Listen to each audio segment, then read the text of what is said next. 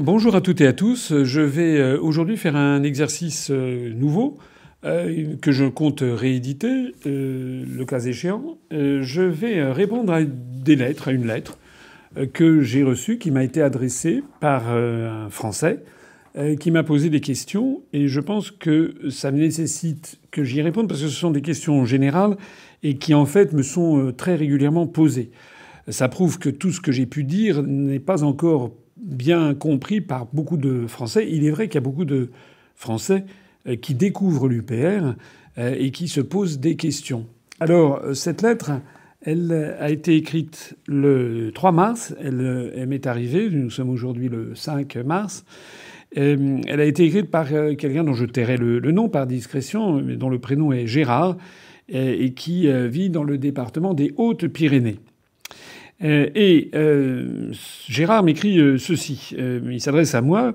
Monsieur, je vous écoute depuis longtemps et je trouve vos analyses sur l'Europe ou divers sujets d'actualité pertinentes. Vous paraissez avoir la stature d'un véritable serviteur de l'État et non d'un représentant d'un conseil d'entreprise. Voilà qui est sympathique et je remercie Gérard qui me regarde peut-être pour ces mots il poursuit ensuite en disant À l'aube des élections européennes, je me pose toutefois quelques questions quant à votre discours et vous allez certainement y apporter des réponses. Donc, première question, vous êtes anti-européen, du moins contre cet État maastrichtien, et vous préconisez le Frexit.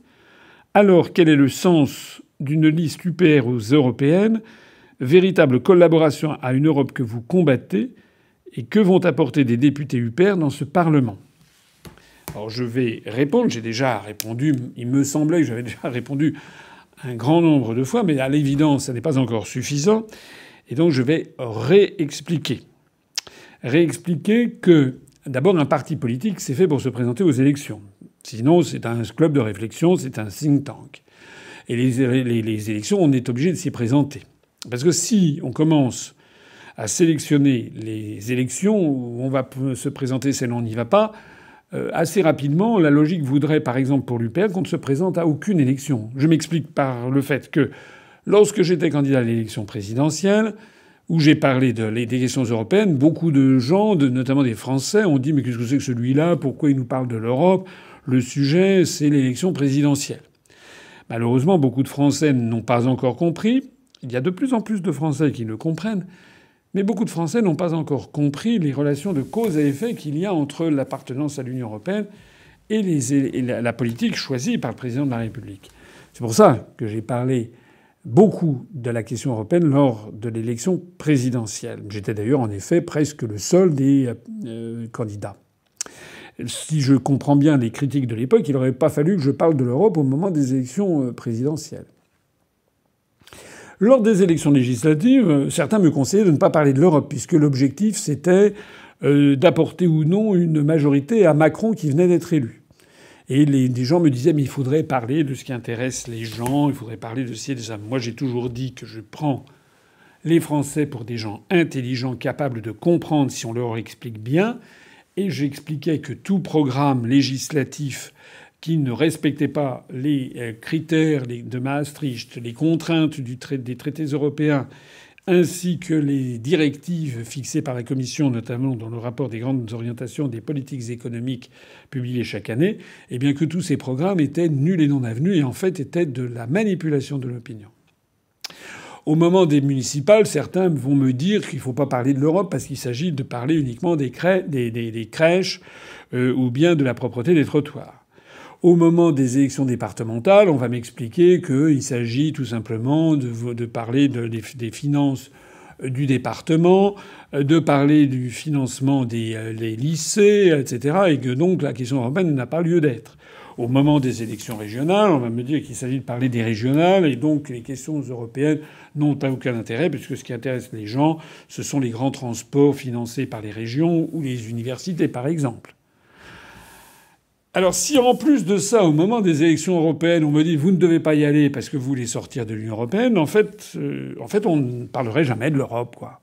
Et en fait, l'UPR ne devrait jamais se présenter nulle part à quelque élection que ce soit.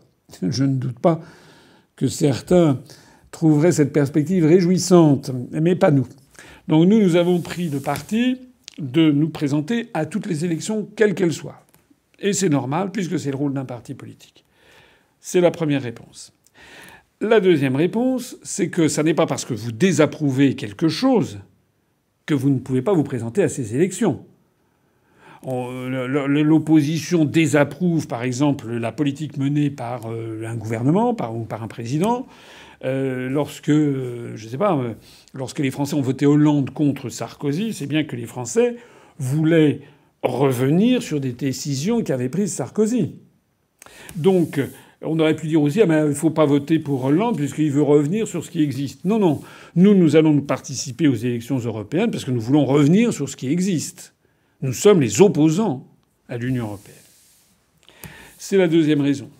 La troisième raison, c'est que de façon euh, très concrète, euh, les partis politiques euh, ont fait toujours ça. Je pense, je cite souvent l'exemple du Parti communiste français, qui, dans les années 1945-1976, dans son programme politique, avait inscrit le principe de la dictature du prolétariat.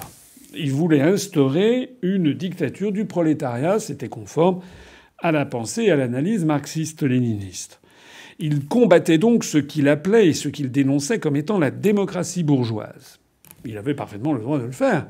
Mais ça ne l'empêchait pas de se présenter justement aux élections de cette démocratie bourgeoise qu'il condamnait pour essayer de la détruire de l'intérieur. Et d'ailleurs, cela lui réussissait puisque électoralement, il obtenait régulièrement des scores supérieurs à 20% en 1947, il a obtenu aux élections législatives, je crois, quelque chose comme 29, 27 ou 29% euh, Même encore dans les années 60, euh, je crois qu'en 1969, à l'élection présidentielle de 69, lorsque De Gaulle démissionne, le candidat communiste Jacques Duclos obtient quelque chose comme 22% des suffrages.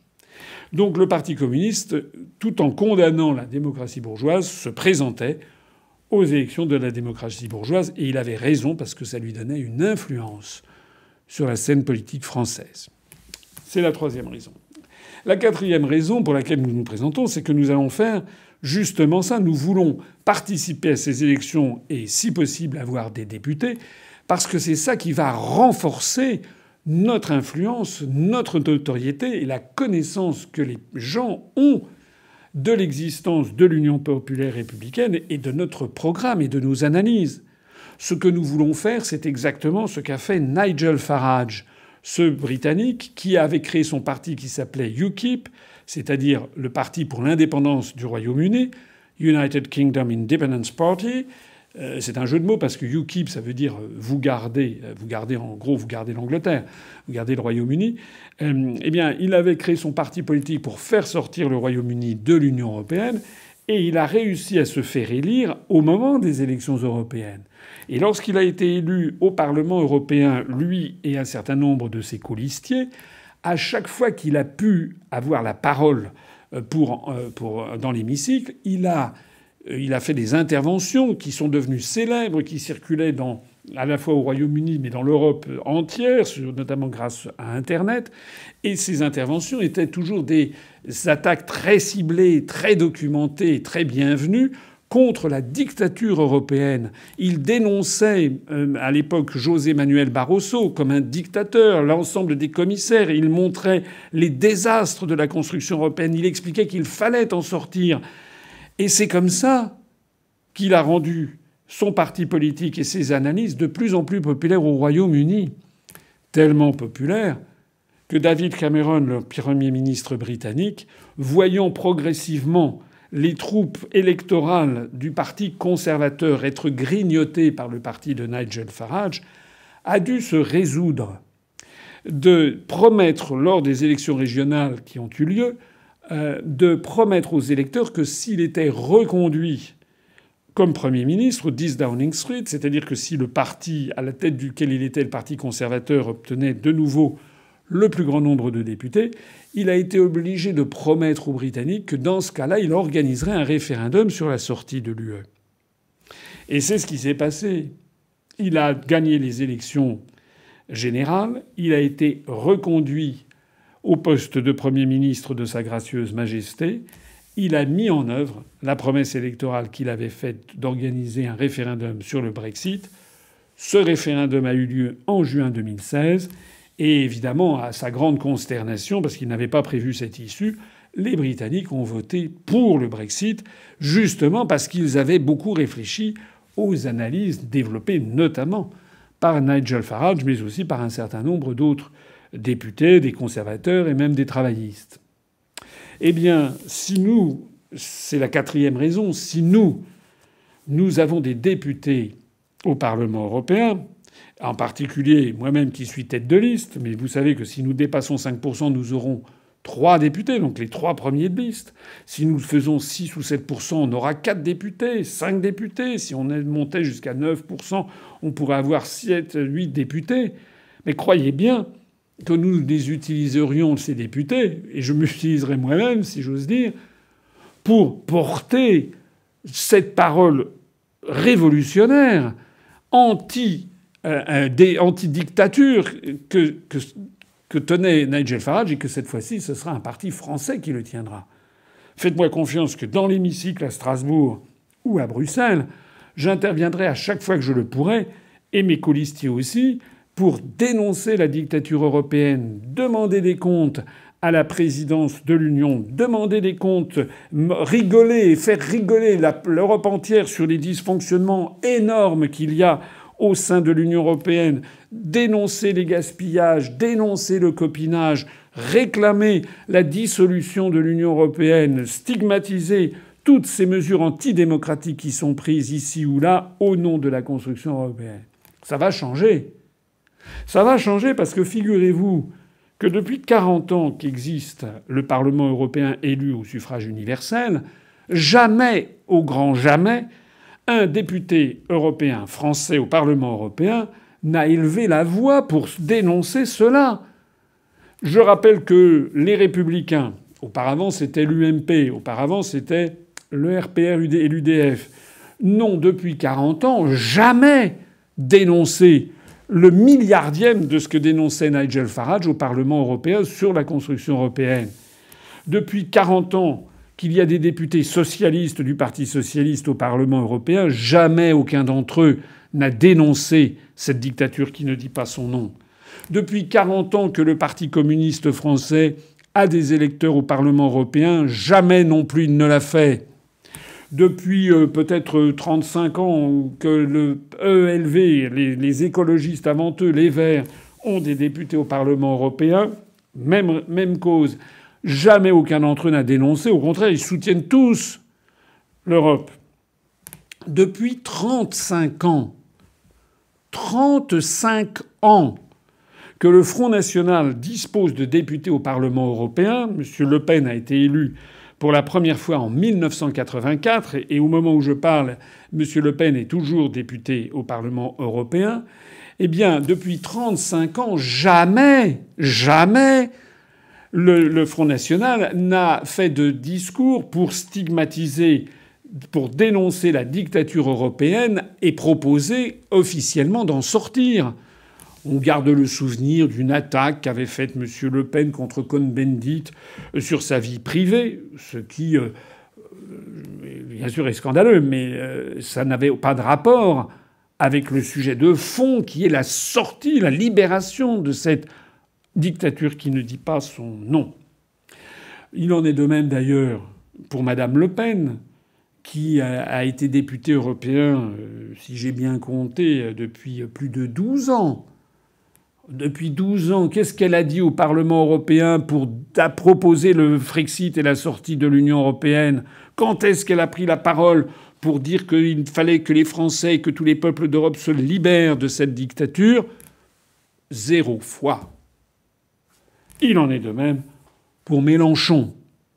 Mélenchon qui a été député européen, je crois, à peu près 14 ans, et qui, euh, ou à moins peut-être que je confonds Mélenchon et Madame Le Pen, c'est l'un était 14, l'autre 12 ans, enfin bref.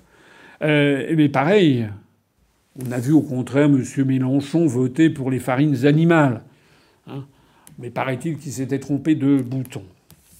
En d'autres termes, si nous nous présentons aux élections européennes, c'est pour avoir des députés, pour développer la notoriété de notre mouvement, la notoriété de nos analyses et de nos propositions pour attaquer constamment les, dirigeants de la Commission européenne, les dirigeants de cette dictature, qui ne se gênent pas pour imposer leur dictature. Si nous sommes à, Bruxelles et à, et à Strasbourg au Parlement, nous dénoncerons les privilèges de tous les européistes. Nous montrerons combien coûte leur salaire, combien coûte leur retraite, de quel bénéfice, quelle, de quelle situation ils bénéficient. Nous allons rigoler, mais rire jaune. Nous allons, nous ferons des vidéos. Nous irons filmer ce qui se passe dans les coulisses de Bruxelles et nous mettrons tout ça sur la table par un très grand souci de déballage et de transparence pour que les Français découvrent ce qui s'y passe. Voilà ce que nous ferons si nous avons des élus au Parlement européen. Et je suis certain que ceci contribuera à donner à notre mouvement une très grande audience, beaucoup plus grande que l'audience qui est encore limitée actuellement, parce que tous les grands médias et les instituts de sondage essayent de cacher notre existence même. Voilà, Gérard, ce que je voulais répondre à votre première question. Pourquoi est-ce que l'UPR présente des candidats aux élections européennes. Je me permets de souligner que la pire des choses serait de s'abstenir. Parce que si on s'abstient, je vois qu'il y a des gens qui disent Ouh là là, s'il y a 60% d'abstention, ça va être terrible. Non, non, pas du tout. Il y aurait 80% d'abstention, ça ne changerait rien. Au bout de trois jours, tout le monde aurait oublié. Je rappelle à ceux qui croient que les, les, européistes ont peur de l'abstention qu'en réalité, dans le secret de leur cabinet, ils rigolent, ils s'en fichent. Je rappelle par exemple, je crois que c'était en Estonie, me semble-t-il, ou en Lettonie, aux élections européennes de 2009, le taux d'abstention a atteint un chiffre faramineux de 85%, peut-être même 89% d'abstention. Et alors? Eh bien, il y a eu des députés estoniens ou lettons, je ne me rappelle plus, qui ont été élus. D'ailleurs, la France a, eux, 59% d'abstention en 2009, 56% d'abstention en 2014. Ça n'a pas empêché qu'il y ait des députés européens qui soient élus, dont d'ailleurs vous n'entendez ensuite plus jamais parler, de même que vous n'entendez pratiquement plus jamais parler de ce qui se passe au Parlement européen, et de même que vous n'entendez plus jamais parler de l'abstention. D'ailleurs, ceux qui croient que l'abstention change quelque chose, je leur rappellerai deux choses. La première, c'est que Emmanuel Macron il y a eu une abstention significative euh, au deuxième tour d'élection présidentielle, de l'ordre de 30 et quelques pourcents. Emmanuel Macron a été élu avec 44% des inscrits. Est-ce que Macron n'est pas président de la République? Pas du tout, il l'est. Est-ce que ça le gêne quelque part? Absolument pas. Est-ce que ça le rend plus prudent dans l'administration de ces politiques qui lui sont imposées par l'oligarchie via euh, Bruxelles, Francfort et Washington? Absolument pas. Il fait comme s'il avait été élu par 98% des Français. L'abstention ne sert à rien.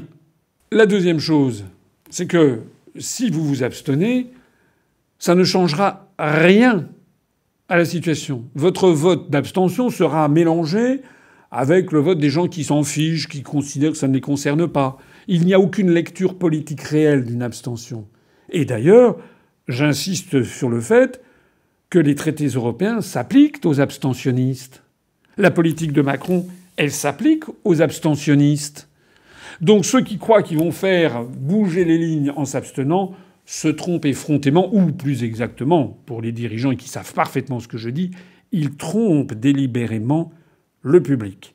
Si, plutôt que de voter pour l'IPR, par exemple, c'est-à-dire le seul vrai mouvement d'opposition, le seul clair et net qui va, s'il a des députés, aller dénoncer la dictature européenne. Nous sommes le seul mouvement politique qui le dénonce tout le temps, constamment, et qui constamment proposons de sortir de l'Union européenne. Vous avez vu que Mme Le Pen, M. Mélenchon, M. Dupont-Aignan refusent absolument de sortir de l'Union européenne et de l'euro.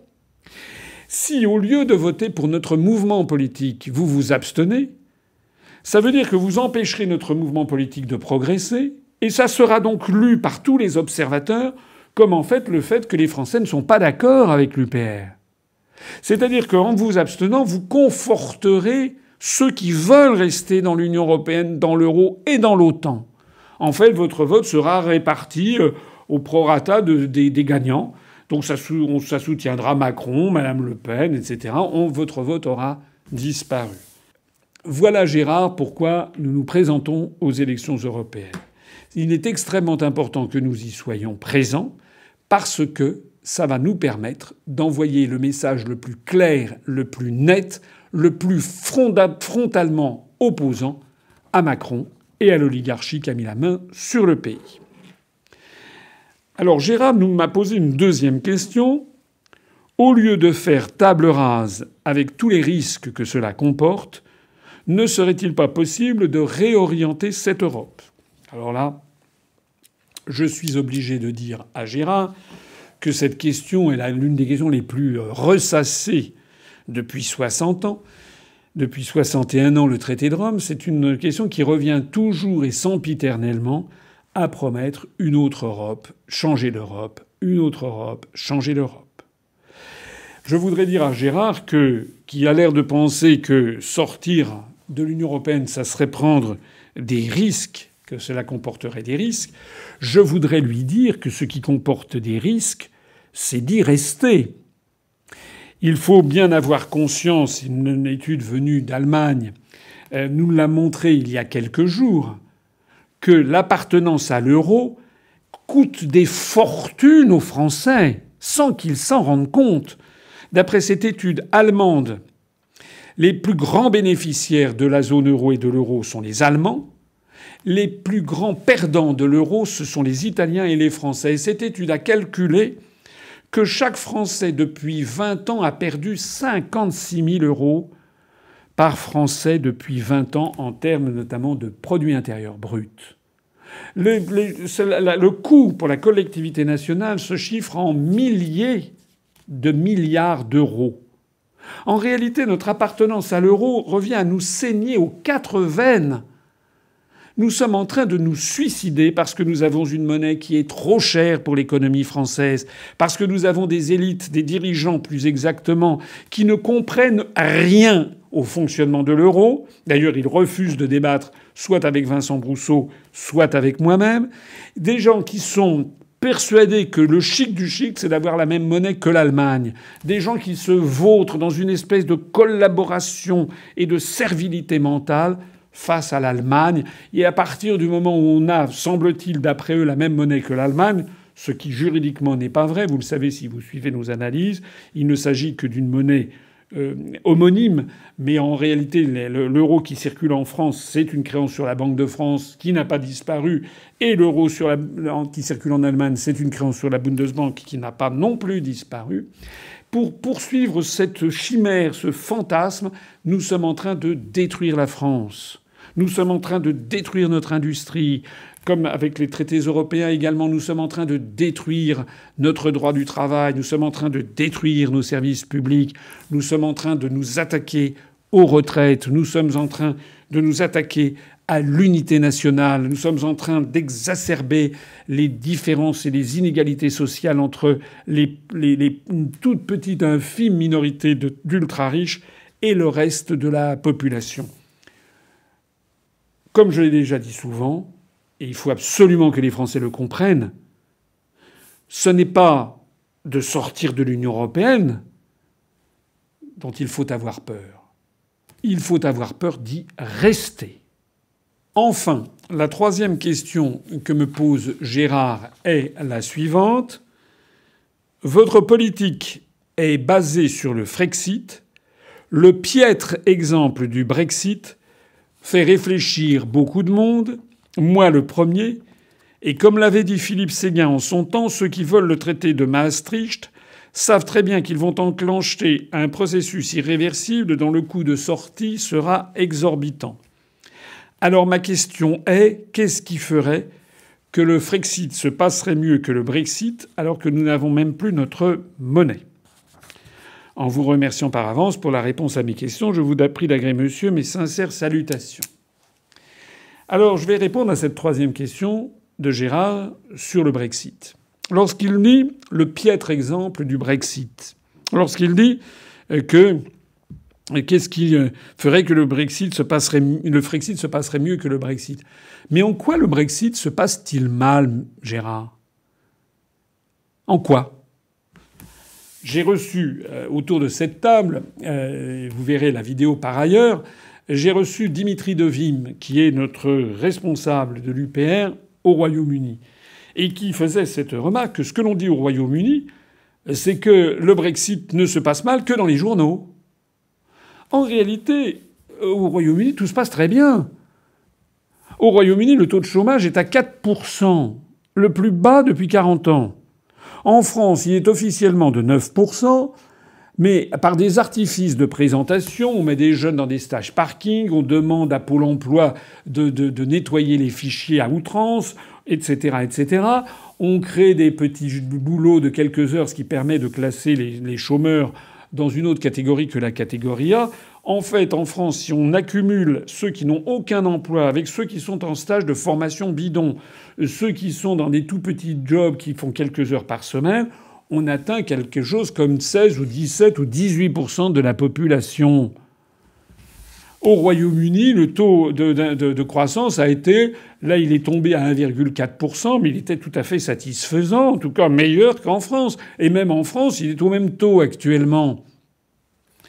Au Royaume-Uni, il y a des investissements internationaux qui arrivent en masse. Au Royaume-Uni, ils sont en train de rééquilibrer leur balance commerciale. D'ailleurs, la France en sait quelque chose, puisque l'excédent commercial que nous avions avant le référendum sur le Brexit, qui était de 13,7 milliards d'euros, est tombé en deux ans à 4 milliards d'euros. Au Royaume-Uni, la baisse de la pression migratoire, parce que notamment les ressortissants des pays de l'Est ne pouvant plus bénéficier du dispositif de la directive des travailleurs détachés ne viennent plus au Royaume-Uni. Il y a donc un manque de travail qualifié et donc les salaires sont orientés à la hausse. En réalité, au Royaume-Uni, il n'y a pas de gilets jaunes, ou quelques-uns de façon folklorique. Les gilets jaunes, ils sont en France. C'est la France, Gérard, qui est à feu et à sang. C'est en France que le président de la République fait tirer avec des LBD, Macron, les borgneurs. Macron qui éborgne les Français parce que ceux-ci commencent à ouvrir les yeux sur la réalité de la situation. Donc, le Brexit ne se passe pas mal du tout. En réalité, il a un blocage. Mais le blocage, il vient d'où? C'est un blocage politicard. C'est parce que les 48% de Britanniques qui ont été battus lors du référendum de juin 2016, n'acceptent pas d'avoir été battus. Plus exactement, leurs dirigeants et l'oligarchie qui est derrière essayent de tout faire pour saboter le vote du peuple souverain britannique. C'est pour ça qu'il y a des problèmes. C'est pour ça que Mme Theresa May voit son action entravée quand elle ne l'entrave pas elle-même, puisque le Premier ministre britannique elle-même avait appelé à voter contre le Brexit. J'ai déjà expliqué dix fois, et je leur explique une onzième fois, que ce qui eût été logique après le référendum de juin 2016, où 52% des Britanniques ont voté pour le Brexit, pour la sortie de l'Union européenne, ce qui eût été logique, c'est d'avoir un nouveau gouvernement qui représenta l'ensemble des forces qui avaient voté pour le Brexit. C'est-à-dire, il aurait fallu avoir un gouvernement d'union nationale avec des membres du UKIP de Nigel Farage, avec des membres du Parti conservateur favorables au Brexit, avec des membres du Parti travailliste favorables au Brexit, et pourquoi pas avec des syndicalistes d'extrême gauche favorables au Brexit. C'est ça qu'il aurait fallu avoir, un gouvernement d'union nationale qui, tous ensemble, tous les ministres auraient milité pour le, le Brexit, auraient milité, auraient fait, auraient fait une partie de bras de fer avec la Commission européenne. Alors que les institutions britanniques sont ainsi faites que le nouveau Premier ministre, lorsque David Cameron a dû démissionner suite à l'échec de son référendum, le nouveau Premier ministre a été le chef du Parti conservateur, puisque au Royaume-Uni, c'est une tradition intangible que le Premier ministre est le chef du parti qui compte le plus de députés. Voilà. Or, il se trouve que David Cameron en parti, à l'intérieur du Parti conservateur, il y avait une majorité de députés qui étaient anti-Brexit. C'est-à-dire que le Parti conservateur, la composition des députés ne représentait pas, n'était pas conforme au vote sorti des urnes. C'est pour cela et pour ces particularités institutionnelles britanniques-là que le nouveau Premier ministre, Mme Theresa May, qui a été choisi, a été choisi parmi les ministres de David Cameron. Elle était ministre de l'Intérieur. Elle a été choisie parce qu'elle avait à voter contre le Brexit. En d'autres termes, le Brexit a été négocié de part et d'autre par Mme Theresa May, qui a constitué un gouvernement conservateur dans lequel les anti-Brexit étaient majoritaires, pour tenir compte des équilibres politiques internes au Parti conservateur. Donc, côté britannique, Mme May et la majorité de ses ministres étaient contre le Brexit. Côté Commission européenne, M. Michel Barnier, qui était le négociateur en chef, soutenu par Paris et la plupart d'ailleurs des, pays membres de l'Union européenne, était archi contre le Brexit et voulait faire payer la pilule la plus difficile à avaler aux Britanniques. Ça veut donc dire que le Brexit a été négocié de part et d'autre par des responsables qui n'en voulaient pas. C'est de là que vient le blocage. C'est que on avait affaire à des gens qui avaient des arrière-pensées, des second thoughts, comme on dit en anglais, des secondes pensées, des arrière-pensées. Monsieur Barnier et les dirigeants européistes ont tout fait pour essayer de saboter, parce qu'ils pensaient que si ça ne marcherait pas, il y aurait une espèce de cinquième colonne au, au Royaume-Uni qui demanderait un deuxième référendum. C'était ça l'objectif recherché. Quant à Mme Theresa May et la majorité des ministres de son gouvernement anti-Brexit, il est possible qu'ils aient également recherché sournoisement la même chose, c'est-à-dire ne pas utiliser tous les atouts qu'ils avaient dans leurs mains pour parvenir au Brexit. Voilà la situation. Alors on a monté en épingle l'affaire de l'Irlande, de la, frontière entre l'Irlande du Nord et la République d'Irlande. Mais en fait, en fait, Mme May n'avait pas bien négocié son affaire et elle a proposé devant les députés un accord qui était une insulte en fait pour le peuple britannique, les 52% qui avaient voté pour le Brexit. Voilà, donc je voudrais dire à Gérard qu'il faut qu'il arrête de penser que le Brexit se passerait mal par définition. Ce qui se passe mal, ça n'est pas le Brexit. Si ça se passe pas bien, c'est parce qu'il y a une lutte interne politique entre des factions au sein des dirigeants britanniques et que les dirigeants anti-Brexit, les européistes, n'admettent pas qu'ils ont perdu. Ça n'a rien à voir avec le procédé du Brexit. C'est d'ailleurs la raison pour laquelle je peux affirmer à Gérard que si nous, nous arrivons au pouvoir, eh bien, le Frexit se passera beaucoup mieux pour une raison très simple. Bon, d'abord, on n'aura pas l'affaire irlandaise à gérer. Nous, on n'a pas une Irlande, on n'a pas une frontière de cette nature. Mais le, le Frexit se passera bien, bien mieux pour une raison simple, c'est que j'aurais été élu, si c'est moi qui suis élu à l'élection présidentielle, par exemple, j'aurais été élu, et ensuite les députés de cette majorité, majorité UPR, nous serons élus sur un programme extrêmement clair d'un gouvernement d'union nationale. Parce qu'à l'UPR, il y a des Français, des électeurs, parfois même d'ailleurs d'anciens élus, venus de la droite, venus de la gauche, venus de l'extrême droite, venus de l'extrême gauche, venus du centre. Des gens qui ont compris que la France était en train de disparaître, que la scission, la division droite-gauche était devenue sans objet actuellement.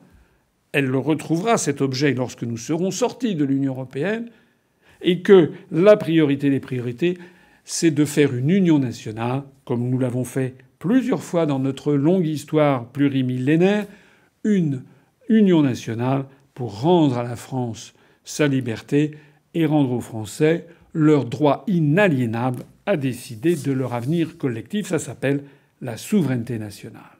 Voilà. Donc nous, nous n'aurons pas ces problèmes parce que nous aurons été clairs depuis le début. Voilà tout. Quant à l'euro, certes, ça posera sans doute des difficultés. Nous avons expliqué que nous serons obligés de rétablir le contrôle des mouvements de capitaux. Ça tombe bien d'ailleurs puisque c'est dans notre programme. Et je rappelle à Gérard que tant que nous n'aurons pas rétabli le contrôle des mouvements de capitaux tels qu'il existe dans 90% des pays du monde, les délocalisations, notamment les délocalisations industrielles, l'évasion fiscale et le pillage du patrimoine des Français par des fonds étrangers va continuer. Donc c'est un principe de, euh, c'est un principe de, de, salut public, de salubrité publique. Il faut absolument rétablir le contrôle des mouvements de capitaux, mais on sera obligé de le faire pour sortir de l'euro. Mais je voudrais rappeler à Gérard cette analyse, cette prophétie qu'avait faite Joseph Stiglitz, qui est un Américain, prix Nobel d'économie, qui a dit, voici déjà plusieurs années, ce sont les pays qui sortiront les premiers de l'euro qui s'en sortiront le mieux. J'invite Gérard et toutes celles et tous ceux qui pensent comme lui à se documenter sur nos analyses et en particulier euh, sur la conférence que j'ai faite qui s'appelle La tragédie de l'euro, en particulier sur la conférence que j'ai faite qui s'appelle Faut-il avoir peur de sortir de l'euro, en particulier sur la conférence de Vincent Brousseau qui s'appelle L'euro avant, pendant, après, en particulier sur la conférence de Charles-Henri Gallois qui s'appelle Les illusions euh, économiques de la construction européenne. Allez vous renseigner? Arrêtez, arrêtez, je vous en prie, de vous faire endoctriner par TF1, par BFM Business, par tous les médias qui sont tenus par des très grandes forces financières qui, elles, ont intérêt, ont intérêt à ce que la France et les Français restent dans l'Union européenne, puisque c'est justement notre appartenance à l'Union européenne qui leur permet l'évasion fiscale, qui leur permet la maximisation des profits et la baisse continuelle du niveau de vie des salariés qu'ils payent puisqu'ils vont faire des délocalisations, qui leur permet aussi de vendre aux plus offrants des parents entiers du patrimoine national. Gérard, je crois dans votre bonne foi. Vous m'avez écrit une lettre qui témoigne de ce que vous êtes entré dans une phase de réflexion. Vous commencez à vous poser des vraies questions. Vous avez très légitimement fait valoir des questions euh, qui vous tracassent. J'espère vous avoir répondu de façon convaincante. Je suis tout à fait prêt à répondre encore de nombreuses fois à ces questions, mais croyez-moi, l'heure n'est plus à vouloir rester dans l'Union européenne. Notre participation à cette construction politique est en train de tourner au désastre et il y a un risque à court, à court terme, à court moyen terme, à horizon de 2 à 5 ans, à ce que la France soit emportée dans une espèce d'ouragan financier et monétaire, voire peut-être à l'explosion de son unité nationale et au pillage généralisé de ce qui lui reste de patrimoine public. Au-delà de Gérard, je voudrais dire à tous les Français qui me regardent qu'il faut absolument, l'heure est trop grave, se mobiliser derrière la liste de l'UPR aux élections européennes. Nous sommes au début mars, vous avez jusqu'à la fin mars pour vous inscrire sur les listes électorales si vous ne l'avez pas déjà fait. C'est de la plus haute urgence allez à votre mairie avec euh, une paillesse d'identité et des certificats de euh, comme quoi vous habitez là où vous, habitez, par exemple une facture d'électricité ou de gaz. Allez-y avec des pièces d'identité, allez à votre mairie, allez vous faire inscrire sur les listes électorales si vous n'êtes pas déjà inscrit. Si vous avez déjà voté à l'élection présidentielle de 2017 et si vous n'avez pas changé de domicile, vous n'avez rien à faire. Je m'adresse ici à toutes celles et tous ceux qui ne votent plus depuis des années ou qui n'ont jamais voté et qui ne savent même pas s'ils sont inscrits. Allez vous inscrire. Allez vous inscrire parce que le seul vote qui va vraiment faire trembler toute l'oligarchie sur ses bases, c'est le vote pour l'UPR, c'est le vote pour le Frexit. C'est le vote qui euh, fait le plus peur à cette oligarchie. C'est d'ailleurs la raison pour laquelle elle essaye constamment de nous cacher dans les grands médias et dans les instituts de sondage. Je vous le demande, allez vous inscrire, convertissez autour de vous toutes les personnes que vous connaissez en leur disant d'aller se renseigner sur notre site Vive la République et vive la France en mars sur UPR TV. Retrouvez nos nouvelles émissions.